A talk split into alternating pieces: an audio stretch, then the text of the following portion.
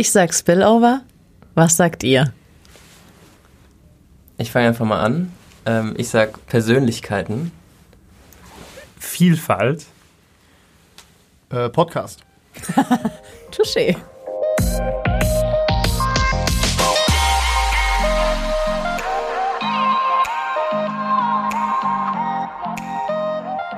Hallo, frohes neues Jahr und herzlich willkommen in der neuen Folge Spillover. Mein Name ist Susan Weckauf und heute präsentiere ich euch die Menschen hinter dem Podcast. Spillover wird nämlich produziert von Louis, Chris und Max aus der Bildbrauerei. Die drei haben sich im Laufe des Studiums kennengelernt und entschlossen, parallel zu den Vorlesungen ein Videoproduktionsunternehmen auf die Beine zu stellen. Wie gut das bisher geklappt hat, wie man Hochschule und Startup unter einen Hut bekommt und wie es sich tatsächlich in so einem Dreiergespann führt, das habe ich nicht nur einen, sondern alle drei gefragt. Und außerdem bekommt ihr exklusive Nachrichten zur Zukunft dieses Podcasts. Das alles in der heutigen Folge Spillover. Aus kreativen Ideen wird Zukunft gemacht. Hallo. Moin. Wollt ihr euch selbst erstmal kurz vorstellen? Ich bin äh, Luis, äh, ich bin einer der Gründer der Bildbrauerei, bin bei uns vor allem zuständig äh, für diesen ganzen Bereich Akquise und vielleicht das ganze Geschäftliche, was nicht ganz so kreativ ist.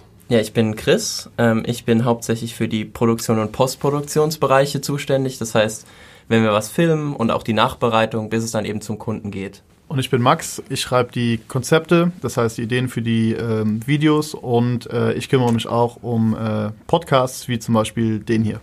Um es ein bisschen einfacher zu gestalten, habe ich mich entschieden, euch jetzt erstmal einzeln hier vors Mikrofon zu holen. Luis, du fängst an. Und wie ist es denn? Äh, ihr habt studiert und habt gegründet. Genau. Ähm, der Max muss bestimmt lächeln beim Schneiden, weil ich die Geschichte so oft erzählen darf. Äh, wir haben uns kennengelernt bei unserem Studium. Wir haben beide Medien- und Kommunikationsmanagement studiert an der SH und hatten da die Möglichkeit, weil ein großes ungenutztes Studio dort stand, dass wir so eine Art Studentenfernsehen gründen durften. Also wir wurden da von der SH äh, unterstützt und haben da dann so YouTube-Videos produziert. Ich sage den Namen extra nicht, weil inzwischen schäme ich mich ein bisschen dafür, aber es war immer noch gut genug, dass äh, eine Partei auf uns aufmerksam geworden ist und gefragt hat, könnt ihr das auch äh, vielleicht mit uns zusammen machen? Und inzwischen hatten wir den Chris kennengelernt. Äh, davor hatten wir keinen erfahrenen Kameramann bei uns. Und dann haben wir das gemacht und haben da Geld verdient und haben gedacht, irgendwie ist es der geilste Job der Welt, mit kreativen Sachen Geld zu verdienen. Und äh, jetzt sitzen wir hier. Ich muss nochmal zurückkommen auf Bildbrauerei. Wie seid ihr dann auf den Namen gekommen? es war eigentlich wirklich ein Brainstorming. So dumm es klingt. Also wir haben verschiedene Sachen zusammengesetzt und wollten irgendwas haben, äh, was logischerweise mit Videos zu tun hat und vielleicht auch so ein Lächeln produziert beim Hören. Und am Ende hat sich Bildbrauerei durchgesetzt. Ich weiß tatsächlich nicht mal mehr, was die anderen Namensvorschläge waren, aber wir sind sehr, sehr gut gefahren mit dem Namen bisher. Sehr schön. Und wie klappt es dann mit Studium und Gründung? Also es, es, hat ganz gut geklappt. Man muss auch dazu sagen, dass wir sehr, sehr gut unterstützt wurden. Ich glaube, es wäre nicht an jeder Universität so möglich gewesen. Das Coole war bei uns aber auch, dadurch, dass wir Medien studiert haben, konnten wir dann immer relativ gut die einzelnen Module, die wir hatten, direkt in die Praxis umsetzen und haben das dann auch teilweise so verbunden, dass wir mit den Dozenten dann sehr, sehr tief auch über unser eigenes Projekt oder über unsere eigene Firma sprechen konnten. Äh, insofern war das perfekt, bei uns beiden zumindest. Jetzt seid ihr ein relativ junges Unternehmen. Ihr habt 2019 gegründet. Und jetzt hattet ihr gleich mal 2020 einen relativ harten Start durch die Pandemie. Wie geht ein Startup damit um? Also es war schon so ein bisschen Panikstimmung bei uns, äh, als es angefangen hatte, weil man ja auch mitbekommen hat, dass Firmen Budgets gestrichen haben und Aufträge verschoben werden mussten und dann auch schwierig war zu drehen mit mehreren Leuten. Wir hatten, glaube ich, Glück, weil dadurch, dass wir noch nicht so lange am Markt waren, sind viele Firmen dann auch auf neue Agenturen aufmerksam geworden, haben teilweise auch komplett digitalisieren müssen, weil sie noch nicht digitalisiert waren und haben dann relativ schnell gelernt, in welche Bereiche man vielleicht auch so ein bisschen reingehen muss, damit man trotzdem noch ein gutes Geschäft machen kann, auch in so einer Zeit. Also wir haben viel äh, Livestreaming gemacht, wir haben hier unser eigenes Studio bei uns, hatten da die Möglichkeit, Corona-konform aufzunehmen und alleine die beiden Sachen waren so Sachen, die viele andere Produktionsfirmen gar nicht abbilden konnten. Und äh, dann haben wir einfach sehr, sehr Corona-konform immer produzieren können. Waren eure Learnings dadurch äh, größer oder haben, würdest du sagen, die haben sich unterschieden von denen, die man vielleicht normalerweise als junges Startup hat? Auf jeden Fall. mit ganz vielen Unternehmern, mit denen man auch spricht, die haben in ihrer gesamten Geschäftskarriere sowas noch nicht erlebt. Also ich glaube, viele Menschen haben sowas wie Corona logischerweise noch nie erlebt. Ähm, und wir haben ganz, ganz schnell dann eben auch lernen müssen, uns mit Themen auseinanderzusetzen, die vielleicht nicht so cool sind am Anfang. Am Anfang läuft es ja oft bei Startups immer sehr, sehr gut und es entwickelt sich alles sehr, sehr schnell. Und durch Corona war es schon so ein, zwei Monate mal eine Bremse, die reingehauen wurde. Und dann hat man schon gelernt, auch im Team kreativ zu arbeiten und nicht nur äh, Learnings jetzt auf geschäftlicher Ebene, sondern ich glaube auch auf Teamebene war es ganz wichtig, weil ganz viele Mitarbeiter trotzdem mitgezogen haben oder sogar noch mehr mitgearbeitet haben. Und ähm, im Nachhinein, und es ist ja immer noch Corona-Pandemie, glaube ich, dass wir da sehr, sehr gestärkt rausgehen werden sogar. Was waren eure größten Learnings? Auch unabhängig jetzt von der Pandemie? Auf jeden Fall Flexibilität. Also ist ja in Startups sowieso gut möglich, aber dass man wirklich teilweise über Nacht neue Angebote oder Produkte auf den Markt wirft oder dass man auch sich weiterentwickelt. Livestream war zum Beispiel bei uns gar nicht im äh, Portfolio. Und dann haben wir zum Beispiel Schulung jetzt gemacht, damit wir direkt mit dem ganzen Team Livestreams anbieten können. Also Flexibilität. Äh, ich weiß gar nicht, ob man das als Learning bezeichnen kann, aber Teamwork. Ähm, es ist ja manchmal nicht so leicht, wenn die Teammitglieder teilweise sogar älter sind als man selber. Mhm. Ähm, aber da auch irgendwie den richtigen Ton zu finden und auch alle so einzuschwören, äh, war am Anfang auch nicht ganz einfach und muss man, glaube ich, lernen. Ähm, und dann glaube ich teilweise auch, zumindest für mich persönlich, was die Akquise angeht, dass die Leute schon anders verhandeln mit einem, wenn nicht so viel Geld da ist wie vielleicht in den Jahren davor, dass man auch da persönlich ein bisschen sich erstmal reinfuchst in das Thema, wie setzt man vielleicht auch seine eigenen Interessen in so einem Gespräch durch. Ist, der Markt ist härter, man lernt also gleich äh, ein bisschen rauer umzugehen mit, oder was heißt rauer? Nett, aber es ist ein tougher Markt einfach dann. Unser Ansatz ist ja eh, dass es sehr familiär immer ist. Also mit vielen Kunden hat man fast schon so eine freundschaftliche Beziehung inzwischen aufgebaut. Ähm, es gibt bei uns immer Kekse. Wenn man uns auf Social Media oder so folgt, dann bekommt man das auch mit. Also es soll so ein kleines Erlebnis sein, mit uns zusammenzuarbeiten. Ein Kekserlebnis? Ein Kekserlebnis. ähm, aber ich glaube, man muss schon so eine gewisse Härte auf jeden Fall auch lernen. Ähm, ansonsten gibt es einfach Leute, die das sehr, sehr gnadenlos ausnutzen. Ähm, und ich glaube, das haben wir inzwischen auch. So eine gewisse Grundhärte, eine freundschaftliche Grundhärte haben wir. Gehört das zur Unternehmensphilosophie? Die freundschaftliche Grundhärte. Und die Kekse. Die Kekse, ja. Ähm, ich glaube, im Team kann man es vielleicht sogar auch sagen, dass es eine freundschaftliche Grundhärte gibt. Also wir sind alle sehr kollegial und es ist auch sehr freundschaftlich alles. Aber was ich vorhin angesprochen habe, man muss, glaube ich, in manchen Situationen schon so ein bisschen äh, Chef sein lernen und äh, dann auch wissen, wann man vielleicht auch mal ein bisschen durchgreifen muss. Hab, hat man da Vorbilder als junger Unternehmer und als junges Unternehmerteam, als Gründer? Jeder, glaube ich, unterschiedliche. Du sprichst ja gleich auch nochmal mit Max und Chris. Ähm, man guckt sich schon ganz viele von den ganz Großen an, weil ich es einfach immer super spannend finde, wie solche Leute ticken. Ähm, aber Vorbilder direkt ist, glaube ich, schwierig. Ich glaube, ich lasse mich gerne inspirieren von verschiedenen Leuten und gucke mir auch ganz viele große Agenturinhaber an und äh, versuche auch mit denen ins Gespräch zu kommen. Aber so ein Vorbild ist ganz, ganz schwierig irgendwie äh, rauszuheben. Ich finde auch, es ist ja immer gut, mehrere Vorbilder zu haben, um ja. deinen Werkzeugkasten zu füllen. Auf jeden Fall. Genau. Und ihr seid ja auch zu dritt. Wie, was sind denn, wie ist es denn in so einem Dreiergespann zu agieren, zu arbeiten, zu führen? Ich glaube, das ist der größte Glücksgriff, den wir gemacht haben, ohne es zu wissen. Äh, man bekommt es ja auch mit anderen Startups mit, dass da ganz oft Spannungen dann sind. Und wir kannten uns ja wirklich noch gar nicht so gut und den Chris kennt man jetzt anderthalb oder zwei Jahre, Max jetzt seit Studienbeginn. Aber wir ergänzen uns, glaube ich, so unfassbar gut in verschiedensten Bereichen. Also wenn es Diskussionen gibt, dann ist es wirklich immer so einer ist in der Mitte und die beiden anderen äh, vertreten die beiden Extremen. Und dann kommt man immer zu sehr, sehr guten Entscheidungen. Und auch eine Sache, die uns da sehr, sehr gut, glaube ich, durch diese Krise gebracht hat, äh, wie wir uns da ergänzen. Also wir haben Glück. Ich finde es super einfach und entspannt mit den beiden zu arbeiten, auch wenn man sich manchmal natürlich ein bisschen ärgert. Aber ähm, ein absoluter Glücksgriff aus meiner Sicht, die beiden. Ich werde die anderen beiden ja auch noch befragen. Es ist interessant, was die dann sagen. Hoffentlich nur Gutes. ähm, wo würdest du sagen, seid ihr so, entsprecht ihr diesem typischen Startup? Äh, in unserer Unaufgeräumtheit. Also wenn man als Kunde jetzt zu uns kommt, dann ist es schön, aber man kann davon ausgehen, dass es 20 Minuten vorher noch dreckig war wahrscheinlich und äh, dann nochmal durchgefegt wurde von uns. Ähm, ich glaube, dieses Flexible, was ich vorhin auch schon mal angesprochen habe, dass wir auch schauen, dass nicht nur wir, sondern auch jedes Teammitglied seine Ideen einbringen kann und äh, wir auch versuchen, das dann umzusetzen, wenn wir das für einigermaßen sinnig halten. Ähm, ich glaube, vor allem in den beiden Punkten. Es wird jetzt immer, also man merkt es auch, es wird immer unternehmerischer, aber wir werden auf jeden Fall immer, immer gucken, dass wir diese, diesen Startup-Vibe vielleicht, also dieses Lockere uns beibehalten. Ich wollte dich gerade fragen, was für dich der Startup-Vibe ist. Ja, also dieses locker entspannt, man kommt zur Arbeit, man weiß bei gewissen Dingen, was passiert, bei anderen Dingen weiß man vielleicht noch gar nicht so, was passiert, weil einfach alles so schnell geht. Also mhm. äh, viele Dinge, die jetzt diesen Monat passiert sind, hat man vor ein paar Wochen noch nicht mal erahnen können. Und das ist, glaube ich, gerade zu Beginn das super Spannende, dass man so viel Neues sieht und lernt und alles so schnell passiert. Und inwiefern ähm, würdest du sagen, ihr sitzt hier im Gründerinstitut? Das ist ja doch noch mal ein bisschen geschützterer Rahmen. Und wie begünstigen sich die oder wie werdet, wie wird euer Schaffen begünstigt durch die Synergien hier?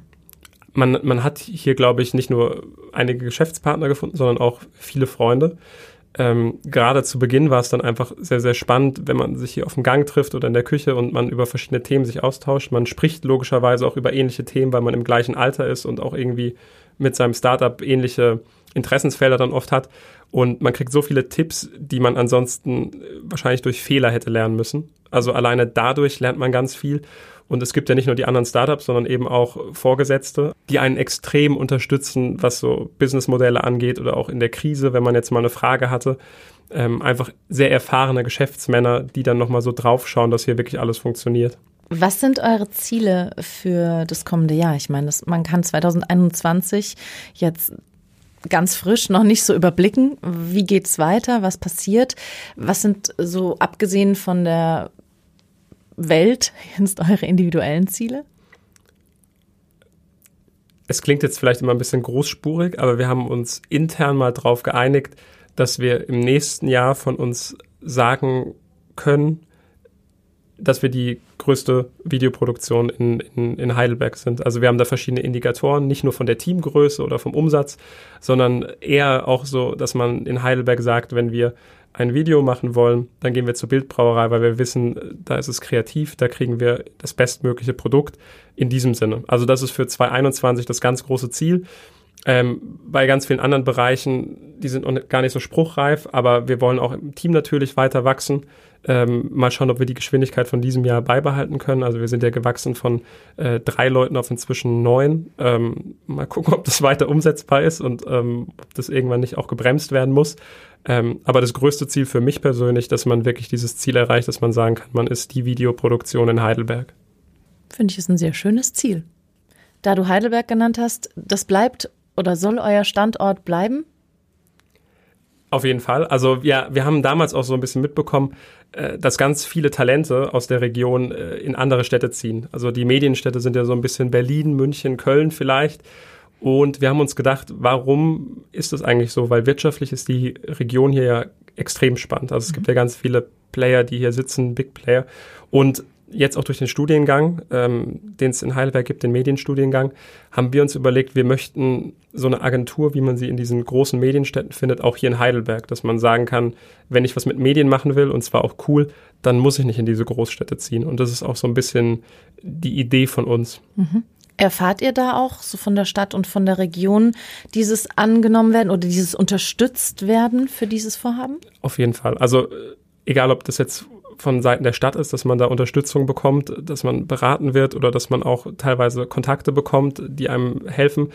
Oder eben auch von Universitätsseite äh, oder SAH-Seite. Wir dürfen äh, oft bei den Ersti-Tagen unterstützen. Dann haben die Studenten direkt irgendwie einen Berührungspunkt mit uns und sehen irgendwie, oh, spannend und haben dadurch auch schon unfassbar viele Praktikumsbewerbungen oder auch Leute, die vielleicht schon was gemacht haben beruflich, die gesagt haben, ähm, kann man bei euch mal was machen.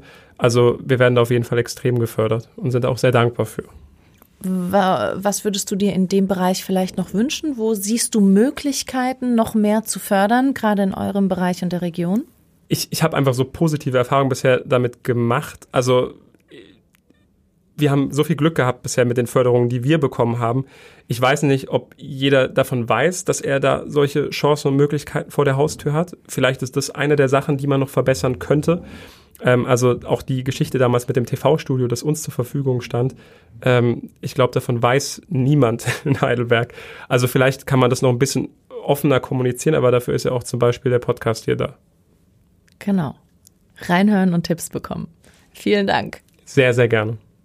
Wir schauen jetzt noch ein bisschen tiefer hinter die Kulissen, nachdem wir gerade von Louis ja einen schönen Einblick ins Startup bekommen haben. Wird es jetzt ein bisschen kreativer mit dir, Chris? Genau, wir machen mal den Vorhang auf. Ne? Was finden wir hinter dem Vorhang? Verschiedene Sachen tatsächlich. Erstmal das Team, aber jetzt äh, geht es ja erstmal um meinen Themenbereich. Mhm, ähm, Film. Was genau, also der ganze Filmbereich, der ganze Produktions- und Postproduktionsbereich.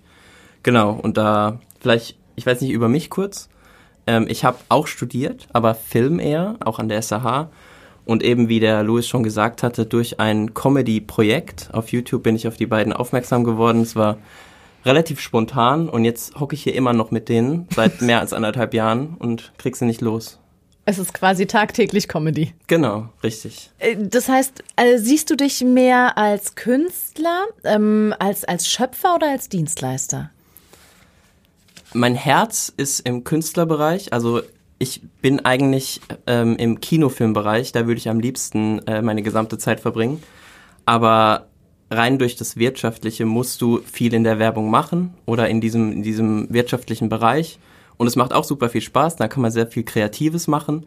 Aber man hat halt oft andere Sachen, die dann eben zum Beispiel der Zeitdruck, man, der Kunde will zu einem bestimmten Zeitpunkt, es muss fertig sein, das hast du im Kinobereich wahrscheinlich auch, aber eine ganz längere Spanne. Du kannst dir viel mehr Gedanken über die Kleinigkeiten machen. Äh, in, Im Commercial-Bereich zum Beispiel, da muss alles ein bisschen flotter gehen und ein bisschen effizienter sein. Bedient ihr beide Bereiche? Im Moment sind wir viel im Commercial-Bereich unterwegs. Ähm, wir haben das große Ziel, auch in Zukunft noch äh, eine Entertainment-Sparte mit ähm, groß aufzubauen, unter anderem im TV-Bereich möglicherweise, ähm, im Streaming-Bereich, also mit den Streaming-Diensten oder im Kinobereich. Das sind alles noch so spannende Dinge, die möglicherweise noch aufkommen. Ähm, da, da kann man auf jeden Fall gespannt sein. Das heißt, in welchen Branchen seid ihr zuständig und was macht ihr für diese Branchen? dadurch, dass wir in Heidelberg sitzen, haben wir auch Zugang zu sehr vielen Branchen. Wir haben jetzt sehr viel mit der Medizin in Heidelberg zum Beispiel gemacht, die hier auch stark vertreten ist. Ähm, dann ganz viel mit mittelständischen Betrieben, ob jetzt im IT-Bereich oder in anderen Bereichen. Dann mit der Politik haben wir jetzt auch äh, verschiedenste Projekte, aber auch Kultur. Das heißt, unser Spektrum ist fast in alle Bereiche. Ich kann dir sehr viel über Knie-OPs erzählen mittlerweile. ähm, da bin ich fast Experte. Das heißt, du könntest die Operation mittlerweile schon von allein durchführen. Genau, ich könnte die eigentlich durchführen, richtig. Wir haben hier ja. den Spillover-Effekt. Ich führe die Kamera und sehe bei einer Knie-OP zu und kann danach operieren. Genau, genau. Ja, genau, ich habe eine Knie-OP auch, also es war eine Hüft-OP in dem Fall, also das Knie und Hüfte. Habe ich eine äh, Hüft-OP auch live mitgenommen und es war, also ich wusste nicht, ob ich es kann und es ging. Nur die Kollegen konnten sich dann im Nachhinein nicht angucken, weil es dann ähm, sehr grafisch war auf jeden Fall. Das heißt, ihr seid von Dokumentation über Imagefilm, über Werbefilme. Genau, also wir, ich glaube, das ist auch eine Stärke von uns, dass wir relativ gut uns auch in die verschiedenen Themen reinfuchsen. Wir nehmen uns dann auch immer die Zeit. Das heißt, wir wollen jetzt mal eine Kampagne machen für, für die Politik oder eben für einen Arzt. Das sind ja ganz andere mhm. Vorgehensweisen und wir können da durch dieses Teamgebilde uns sehr gut eben in diese verschiedenen Lagen versetzen. Der eine hat mehr Expertise da, der andere da. Ähm, das heißt, genau, das Spektrum ist sehr weit, aber wir können es im Moment sehr, sehr gut abbilden. Was ist dabei wichtig? Ähm, also worauf musst du achten? Jetzt bei einer Dokumentation ist es ja was anderes als bei einem Imagefilm. Ja, also es, genau, das ist einmal, man muss halt am Anfang Sachen klären. Zum Beispiel, wo wird das Ganze veröffentlicht? In welchem Stil? Wie du gesagt hast, eine Dokumentation ist was anderes wie ein Imagefilm in dem Sinne, weil ich ja da das Image bilden will. In der Dokumentation will ich meistens irgendwas erklären oder erläutern oder Hintergründe zeigen. Ähm, das sind so Sachen, die vorher geklärt werden müssen. Also wo will ich es veröffentlichen? Für welche Zielgruppe ist es denn gedacht? Ähm, welche Medien verwenden wir? Nutzen wir vielleicht auch hauptsächlich Musik als Medium und Bild nur als Zusatz oder ist eben ähm, das Bild das Wichtige? Also es, es gibt so viele Aspekte und da ist für jeden Kunden das individuell. Das macht es auch oft nochmal spannend ähm, weil jetzt nicht dieses 0815, ähm, dieser, der ganze Filmbereich, da ist nie eigentlich so ein, so ein Skript, dass du im, im wahrsten Sinne gibt's ein Skript, aber nicht dasselbe Skript äh, immer sozusagen. Also du hast jedes Mal was ganz Neues, ein blankes Papier und fängst von neuem an. Und da kannst du immer kreativ werden, egal wenn es jetzt vielleicht nicht das, ähm, der kreativste Bereich ist, wie, was weiß ich, äh, Steuerberater als Kunde, den man jetzt irgendwie schön darstellen muss. Und was war bisher das Spannendste? Ja, für mich das Spannendste auf jeden Fall ein Projekt, wo wir ganz nah im Kinobereich waren tatsächlich. Ähm, eine Kino-Werbespot-Produktion mit die größte Produktion, die wir bisher gemacht haben. Ähm, mit einem Setbau. Ähm, da haben wir wirklich ein eigenes Set gebaut, haben Kostüme besorgt, gescheite Schauspieler gecastet, haben verschiedene Skripte geschrieben, die dann später gepitcht wurden und natürlich dann für, sich für eins entschieden wurde. Ähm, genau, das Ganze war ein Projekt für Radio Regenbogen ähm, haben wir auch diesen Regionalbezug hier wieder und das ist einfach ähm, ein Kino-Werbefilm, der klassisch vor einem Kinofilm eben läuft. Es war super anstrengend, aber da hat man sich wirklich, also das war, da habe ich mich gefühlt, wie ich dann ich, wie Steven Spielberg. Ja, genau. ich ich meine, die Vorbereitung war hart und wir haben viel Zeit da reingesteckt, aber es hat sich auf jeden Fall gelohnt und das Produkt ist jetzt noch nicht äh, komplett fertig, weil wir jetzt noch in gewissen Teilen in der Postproduktion stecken. Aber ich bin super zufrieden und es hat super geklappt. Und vor Ort waren wir dann, glaube ich, bis zu 30 Leute an dem einen Tag, weil wir dieses Set, das wir gebaut haben, zwischen den Szenen umbauen mussten, weil wir sozusagen in drei Timelines waren, also in drei Zeiten äh, das gefilmt haben. Es war super spannend. Du bist da ja Head-Off, das ist ja dein Bereich. Das heißt, du machst, wie du gerade gesagt hast, du bist für die Kulisse, für die Kostüme, für die Planung. Du musst diese ganzen ähm, Menschen leiten und unter, unter einen Hut bringen quasi. Ähm, wie schaffst du das? Ich werde auf jeden Fall unterstützt. Also am Ende landet das meiste immer noch bei mir und ich muss drüber schauen und mache selbst meine Änderungen oder muss eben Teile machen. Aber ich werde vom Team auf jeden Fall viel unterstützt. Ob jetzt von vom Louis oder vom Max oder vom restlichen Team. Wir sind ja in der Produktion auch schon mittlerweile fünf Leute oder sowas. Und es ist anspruchsvoll. Man hat teilweise eine Aufgabenverschiebung, teilweise vom Delegieren sozusagen. Also muss ich äh, Anleitung geben und mache es nicht selbst. Und dann muss man nochmal drüber gucken, drüber sprechen. Es hat sich ein bisschen verschoben aber viel mache ich auch selbst, auch die Vorbereitung. Und es hat halt eben auf jeden Fall Zeit, was das in Anspruch nimmt. Und dann ist es für mich auch okay, wenn ich dann meine persönliche Zeit erstmal nach hinten schiebe und äh, hier im Büro 24 Stunden sitze. Ist okay. Oft ist es ja im Studium so, dass man sehr viel Theorie lernt. Warst du ausreichend vorbereitet, praktisch auf das, was dich erwartet jetzt in deinem Berufsalltag? Ähm, in gewisser Form ja. Also ich meine, das Studium, was wir jetzt hatten, ist viel praktischer als ein normales Studium. Ähm, natürlich sind da auch viele Theorieteile dabei. Ähm, was ich mir am, oder was ich am meisten mitgenommen habe, würde ich behaupten, ist, dass sich selbst was beibringen. Man kriegt meistens die Tools mhm. in gewisser Form, aber dann musst du noch, du musst sie einfach benutzen. Keiner sagt dir oder gibt dir irgendwie vor, ja, jetzt mach halt mal hier drei Filme mit dem, was ich dir vorgegeben habe, sondern du musst halt machen. Und das sind die meisten Learnings. Das Gute ist, du hast immer jemanden, wenn mal was nicht klappt, äh, klappt, dann kannst du nachfragen. Das ist auch sehr wichtig. Und das ist auch was, was ich auch weitergebe. Wenn jetzt mal jemand von uns oder ein Mitarbeiter sagt, ich krieg das nicht hin oder kannst mir da helfen, auf jeden Fall. Also Fehler sind es, wo, wir, wo ich in meinem Leben am meisten gelernt habe oder wenn ich was nicht hinbekommen habe aber das habe ich nur, diese Fehler habe ich nur gemacht, indem ich es halt von meiner Freizeit gemacht habe. Also das Studium ja, das meiste, was ich mitgenommen habe, ist das sich selbst beibringen, würde ich behaupten. Es ist ja auch gerade äh, der Spagat zwischen ich bin Gründer und, und Führungsperson und trotzdem Kreativschaffender und mehr im Team drin. Genau. Es ist, ja, es ist schwer zu vereinbaren teilweise, weil auch ich tue mir teilweise noch schwer als Führungsperson, weil ich bin auch sehr freundschaftlich mit jedem und das wollen wir ja auch als Kultur behalten. Aber ab und zu muss man halt dann mal sagen, jetzt in einer Stunde brauche ich das und dann ähm, jetzt erst halt mal nicht die halbe Stunde noch, sondern bitte mach das fertig für mich. Also es ist nie, wir, wir sind immer noch super freundschaftlich und die machen alle super mit und ich bin so zufrieden mit allem, die bei uns arbeiten oder mit dem gesamten Team. Aber genau, es ist ein Spagat oft zwischen, ich kann es natürlich auch selber machen, äh, diese Arbeit, aber ich meine, das war jetzt die Aufgabe in gewisser Form. Das Man lernt zu delegieren dann auch, auch und genau. abzugeben. Genau, das muss ich auch lernen, genau. Weil ich mache gerne viele Sachen selbst Und es schmerzt dann immer, weil man es ja immer in gewisser Form anders machen würde. Aber das ist ja bei kreativen Prozessen, da wirst du nie auf einen zwei kommen, weil jeder ge- seinen eigenen Stil mit immer reinbringt. Ich meine, wir haben jetzt schon angepasste Stile, aber ja. Jetzt Louis auch schon gefragt. Ich erlaube mir die Frage bei dir auch. Es, ihr seid ja ein Dreier-Gründungsteam. Wie ist es? Bittersweet, würde ich mal behaupten. äh, genau. Also ich bin, es ist wirklich, also es ist auf jeden Fall ein Glücksgriff. Äh, wir sind, wir ergänzen uns super, super gut. Es gibt oft Diskussionen, aber immer produktiv. Also nie, dass es äh, eine negative Konnotation hat oder ähnliches, sondern wenn wir diskutieren, dann in produktiver Weise. Ob jetzt mal beim Angebot oder wie jetzt äh, das Projekt weitergeführt wird oder in jegliche Form. Und ähm, es ist auch immer jemand, der, der schlichtet. da. Ähm, das ist auch immer jemand anderes. Es kommt immer auf die Bereiche an. Ähm, genau, also ich würde sagen, dadurch, dass wir auch drei sind, ist es perfekt. Wenn wir jetzt zu zweit oder zu viert wären, wäre es nochmal, glaube ich, anders, weil dann immer so eine Pattsituation in gewisser Form entstehen könnte.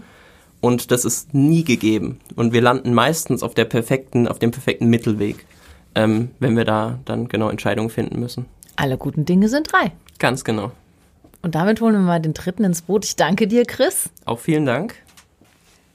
Last but not least, der dritte im Bunde, der Bildbrauerei-Gründer. Max, Hello again. Moin. dein Hauptaufgabenbereich sind die Podcasts. Nein. Hauptaufgabenbereich sind äh, immer noch die Konzepte, wobei ähm, die Podcasts mittlerweile immer einen größeren ähm, Raum einnehmen, was mich auch nicht stört. Es ist nämlich auch eine kreative Arbeit, die mir sehr viel äh, Spaß macht, die auch super interessante Möglichkeiten äh, bietet und so viele äh, Chancen bietet, mit äh, coolen Leuten zusammenzuarbeiten und neue Themen kennenzulernen und ja, deswegen beschwere ich mich da gar nicht. Inwiefern ist deine Arbeit auch kreativ oder muss gewissen Richtlinien entsprechen, worunter vielleicht die Kreativität mal leidet? Jetzt im Podcast-Bereich oder Allgemein. allgemein? Also ich habe ja nie Werbetexter oder ähm, irgendwas in die Richtung gelernt. Ähm, Louis hat ja, glaube ich, schon gesagt, ähm, Medienkommunikationsmanagement eher. Ähm, trotzdem war ich immer sehr, sehr gerne kreativ. Ich glaube, manchmal gibt es da noch das Problem, dass man ähm, das Ganze irgendwie im Zaun halten muss. Das heißt, generell machen wir es immer so, dass wir äh, jede Idee aufschreiben, ähm, sei sie noch so abstrus. Und da kann es halt manchmal sein, dass es ähm, ja, zu weit ausartet mit den Ideen, was man alles machen kann und dass man wieder sagen kann, hey, das Budget ist leider nur so groß, äh, du willst einen Super Bowl-Werbespot machen, dass man dann irgendwann ähm, da auf einen ja, gemeinsamen Nenner finden muss. Ich glaube, das müsste man auch eventuell ähm, ja, weiter im Zaun halten. Gleichzeitig denke ich mir so, Think big. Think Big, genau, weil daraus entstehen halt äh, am Ende die Ideen und ich glaube, es wurde auch schon öfters gesagt mit den äh, Diskussionen, die wir haben, mit der komplett crazy Idee bis hin zur der ähm, normalen Idee und irgendwann trifft man sich in der Mitte und da ist dann das Resultat, mit dem jeder leben kann und äh, auch der Kunde oder die Kundin zufrieden ist. Und das ist halt das Coole dann. Wo du viel deiner Kreativität ausleben kannst, ist ja dann der Podcast-Bereich. Genau.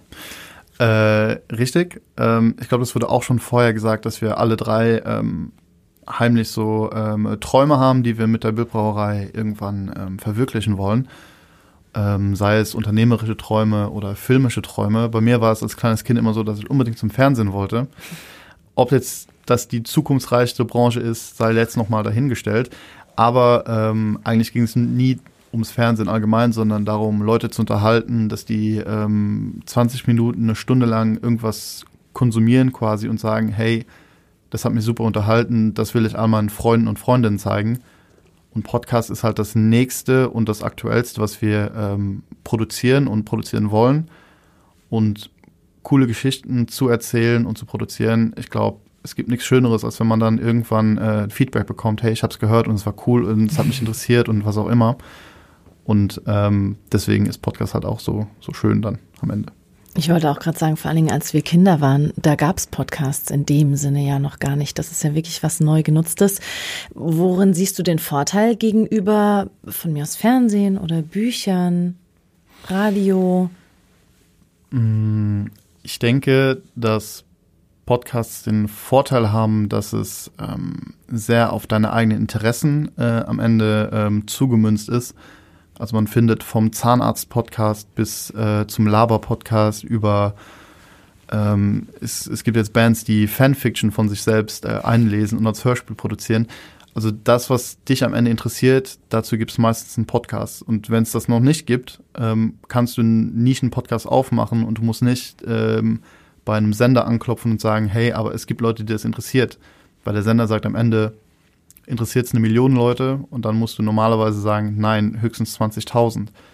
Aber wenn du halt diese Community aufbauen kannst von den 20.000 Leuten, die sich für dein Thema interessieren, ist halt super, super cool und das ist halt das große Potenzial. Ihr seid ja auch in dem Bereich sehr breit gefächert, also ähnlich wie im Filmbereich, dass ihr in verschiedenen Branchen und für verschiedene Auftraggeber ähm, Produkte herstellt oder Aufträge ausführt.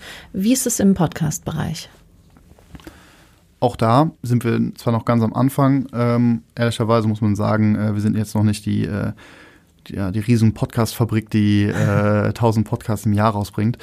Allerdings haben wir uns auch schon da ähm, sehr früh gesagt, dass wir jetzt nicht einfach nur einen Podcast machen wollen, um einen Podcast machen zu wollen, weil ganz ehrlich, wer braucht noch einen Laber-Podcast von äh, zwei Leuten, die sich super lustig finden? Es braucht dann schon irgendwie coole Themen und Ziele und ähm, Zielgruppen, die man bespielen will und Themengebiete, die man bespielen will. Und das haben wir auch bisher ganz cool gemacht. Also sei es jetzt der Spillover-Podcast, der sich halt an die Kreativbranche in Heidelberg, Kultur- und Kreativbranche in Heidelberg äh, richtet und alle Leute, die irgendwas davon mitkriegen wollen und ähm, sich selbst nochmal positionieren wollen und mal sagen, hey Leute, uns gibt's auch. Bis hin zu ähm, dem True Crime-Format äh, Blackbox, wo es halt nicht nur um True Crime geht, sondern halt hauptsächlich um Psychologie und der True Crime-Part äh, nur der Aufhänger ist. Das heißt, wo man halt super ähm, spannende Themen komplett neu beleuchtet. Was ist überhaupt Schizophrenie? Ähm, was passiert in einer psychiatrischen Anstalt? Ähm, Sachen, die man sich vielleicht irgendwann mal gefragt hat, vielleicht googelt, vielleicht auch nicht googelt. Und ähm, da hilft es halt super, ja, mit Vorurteilen auch irgendwie ähm, die aus dem Weg zu räumen, weil man, klar, man, man denkt, man weiß, was irgendeine psychische äh, Krankheit bedeutet, aber am Ende hat man gar keine Ahnung, weil man hat es nicht studiert. Und da haben wir dann äh, Maxi und Babsi, die das dann halt aufklären und das auch super toll machen. Ähm, äh, ist blöd natürlich nicht alle Podcasts auf, äh, aufzuzählen, aber wir suchen schon immer Podcasts aus, die ein bestimmtes Themengebiet haben, wo wir auch sagen, äh, das wollen wir genau für die Zielgruppe so machen.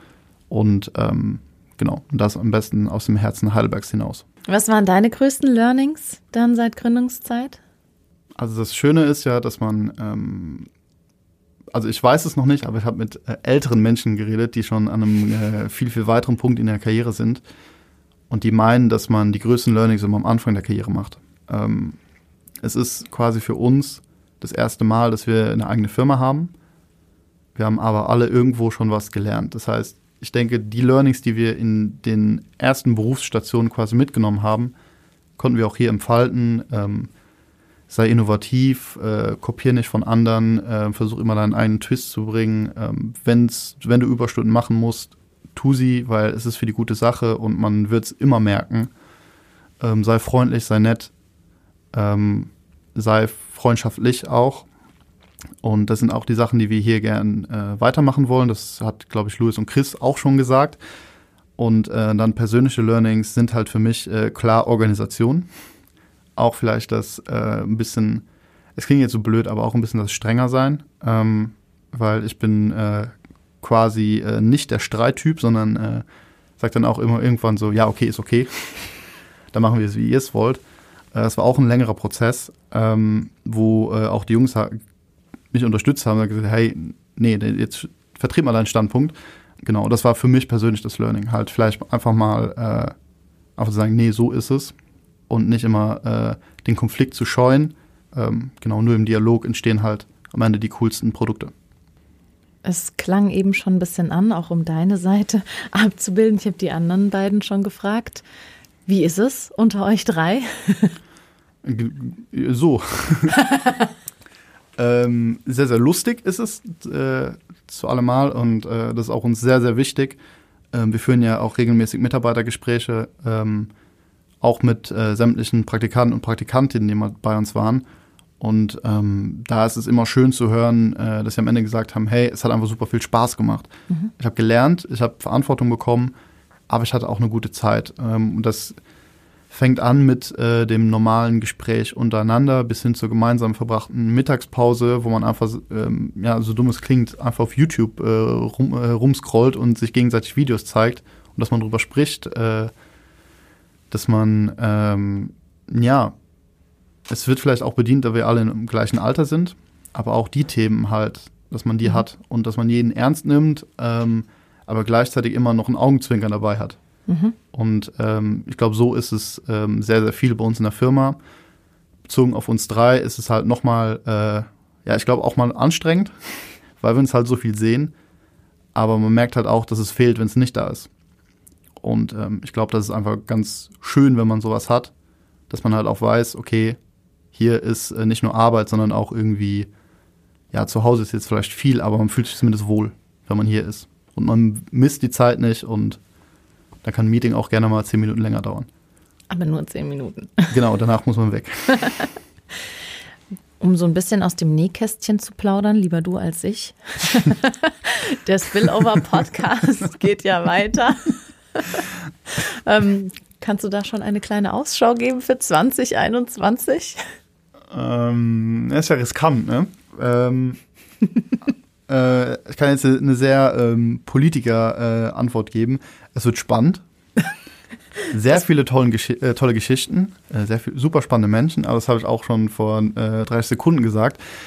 Ähm, klar, also wir werden den Weg äh, von Spillover weitergehen. Ähm, es werden neue Folgen kommen, was mich sehr, sehr freut. Und äh, auch mit dir. Und ähm, wer wird Gast? Also ich glaube, wir tauchen wieder in spannende Branchen ein. Ähm, Influencertum wird ein Thema sein, ähm, Politik wird ein Thema sein, ähm, aber auch weiterhin äh, Technologie und quasi alles, was die Kultur- und Kreativwirtschaft Heidelberg so zu bieten hat.